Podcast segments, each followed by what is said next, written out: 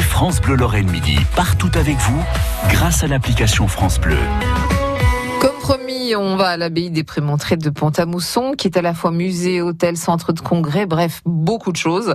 Euh, l'abbaye des Prémontrés, qui vient d'ailleurs de recevoir un petit coup de jeune avec la rénovation de son cœur, c'est l'occasion de redécouvrir le monument, ce monument, avec Damien Colombo, en compagnie de Natacha Miclot, qui est chargée de communication de l'abbaye. Et on l'entend derrière vous, Damien, ça bouge à l'abbaye. Ah, ça bouge hein, dans les couloirs de l'abbaye des Prémontrés. Une abbaye qui vit encore plus aujourd'hui avec toute sa programmation culturelle, ses événements.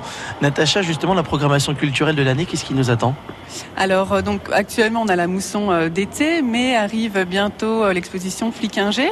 Euh, se termine aussi l'exposition baroque intemporelle qui aura qui se termine donc le 22 avril et on aura dans ce cadre bah, des ateliers pour les enfants, rencontre aussi avec David Belougou et puis avec Fliquinger on aura également un apéro expo qui est très apprécié. On a essayé l'année dernière, ça a beaucoup plus, donc on, renouvelle euh, cette année.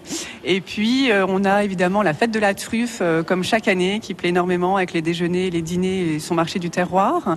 On a également une autre exposition qui sera Valère à partir d'octobre.